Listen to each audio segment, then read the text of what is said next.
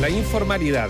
De eso vamos a hablar en este minuto, entregar una posición, miradas obviamente, en base a lo que se ha conocido. La semana pasada, y usted lo puede encontrar en nuestro sitio web biochile.cl, se conocieron los datos del INE, pero en base a esa información se ha hecho un, se han observado, se han analizado por parte del Observatorio Laboral del CENSE en la región metropolitana y lo ha ejecutado el Centro de Políticas Públicas de la Universidad Católica. ¿Qué dice? Bueno, que el 27,4% en todo Chile, este es total nacional, el 27,4% de las personas ocupadas en todo el país tienen empleos que son justamente en, negro, son informales. Y de ello, si lo llevamos a números, escuche esto, 2.453.565 personas se encuentran en esa condición. En la, solo en la región metropolitana, 954.750 personas trabajan, pero no tienen seguridad social, o sea, en negro. No están en los registros, muchos de ellos. Y obviamente aquí hay que separarlo, hay que entrar al detalle porque hay algunos que obviamente son, eh, eh, tienen emprendimiento y no se cotizan, entonces tienen algún tipo de ingreso, pero ellos no aportan ni el 7% en salud, ni tampoco el 10% eh, y fracción para la FP.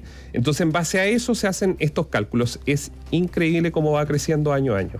Mira, fíjate que hay también para, bajar esto, digamos, a, los niveles regionales. Sale un informe, por ejemplo, que elabora la Universidad Católica del Maule con el Observatorio Laboral del CENSE Maule. Es de, ayer, se, se hizo casi todas las regiones con el CENSE. Pero fíjate que en el Maule, por ejemplo, la tasa de informalidad aumentó al 32,8%, mucho mayor que al nivel nacional. nivel nacional. ¿Por qué digo esto? Sí, son, son, datos eh, parciales, se pueden subdividir, pero aquí hay un tema relevante. El gobierno está empeñado, por ejemplo, en una reforma tributaria el gobierno insiste que es necesaria una reforma tributaria y probablemente sea necesaria una reforma tributaria. Pero a mayor informalidad, más ineficiente es una reforma tributaria. se requiere que la gente esté formalizada para que entren en el circuito de la tributación. Pero además, ¿sabes eh, lo otro? las economías desarrolladas también se miden no solo por los ingresos per cápita, sino también por la formalidad.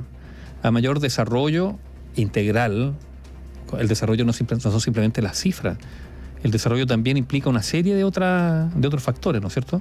Y uno de ellos es un empleo formal para que a partir de lo que tú generas, de lo que tú haces, de tu actividad, estés inserto en el, en el sistema.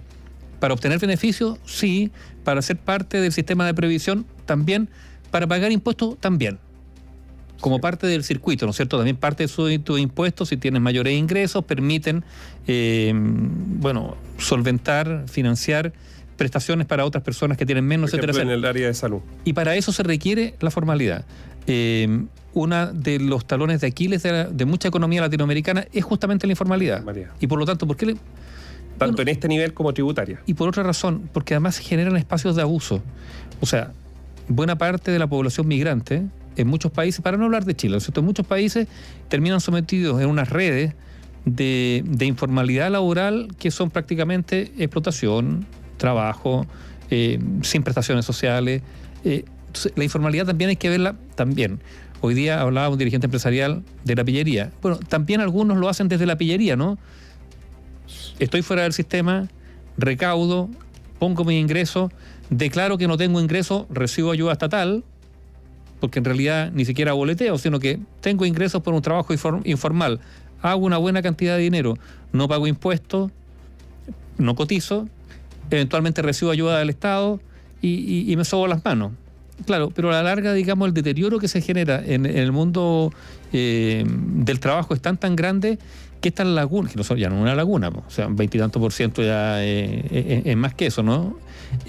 Terminan generando en la dinámica de, del trabajo espacios de abuso, espacios de aprovechamiento de algunos también, de, querer eh, rentabilizar a costa de, esta informalidad y de la trampa, pero también una, una merma para el Estado.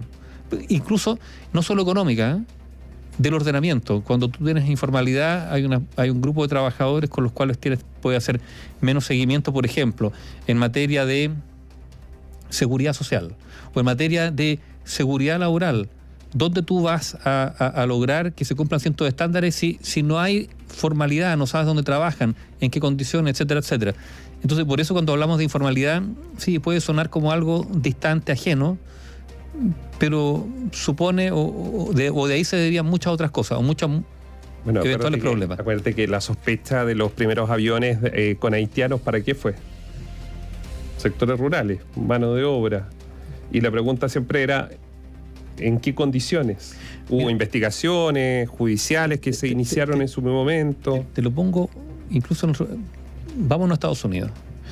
En la frontera sur de Estados Unidos, en la frontera con México, hace, estoy hablando hace 20 años atrás, no era raro que aparecieran, eh, incluso hasta parlamentarios, pidiendo una mayor laxitud en la frontera para que ingresaran migrantes ilegales para hacer los trabajos del campo. Eh, o sea, este era un tema de debate así, abierto, público. ¿Y qué es lo que decían las autoridades federales? Está bien, pero a cambio que esas personas tengan algún tipo de contrato, que tengan algún tipo de certificación. Previsión, claro. Ni siquiera previsión, no, porque estén contratadas. A ver, que haya un registro y que se le autoriza, aunque sea por unos meses, y ahí se dan unas negociaciones extrañas. Se permitía el paso de gente por algunos meses solo para la actividad eh, temporal, etcétera, etcétera. O sea, no es un tema solo de Chile, lo que pasa es que en, nuestro país estamos acostumbrados hace mucho, mucho tiempo a altos niveles de formalidad comparado con muchos países de la región. y hoy día eh, hay una presión fuerte, digamos, para que la informalidad aumente. Si lo miramos, usted se puede hacer la pregunta, ya, pero ¿qué pasa o qué pasaba en Chile hace cinco años? La situación era probablemente un poquito peor que ahora. ¿Y por qué digo? Porque el año 2018, en estas mismas análisis, llegaba a 29,1% la informalidad. Este año, o, en lo que va del, lo que fue del año 2022, llegó a un 27,4%. ¿Y cuáles son los números? Bueno, el 2018, entre el cambio de gobierno de Mr. Bachelet a Sebastián Piñera, fue de un 29,1. El 2019 esto siguió en un 29,3. Luego baja el 2020 a 27% y vuelve el 2021 a aumentar a 28,3 y ahora tiene una leve disminución al 27,4. Es decir, estos 2.400.000 personas aproximadamente que trabajan, que se levantan todos los días, que van, ejercen una labor, pero que esto no está en los sistemas registrados, em, viene ya desde hace cinco años, lo cual muestra cómo el país no logra salir, siendo que pueden haber, o sea, estos datos los obtiene a través del CENSE, en coordinación con eh, la FP, con ISAPRE, con FONASA. Eh, ¿Cómo no, no interoperar el sistema? Y aquí es lo mismo que pasa en materia de seguridad. Se dan cuenta cuando uno empieza a, mirar uno y otra cosa. ¿Qué pasa en, seguridad? La interoperabilidad del sistema. ¿Qué pasa en materia de previsión social? La interoperabilidad del sistema. Porque debería haber acá, ¿qué pasa con el servicio puesto interno? Probablemente interoperabilidad del sistema. Mira, y otro más. Por ejemplo, en la región del Biobío, la informalidad está en el 27 y algo, digamos los pero en la última medición se, eh, se detectó que en los últimos 12 meses en la región del Biobío la informalidad ha crecido un 3% en los adultos mayores, personas de 65 años. ¿Por qué? Bueno, porque también la informalidad opera desde la precariedad. A ver si esto. Entonces.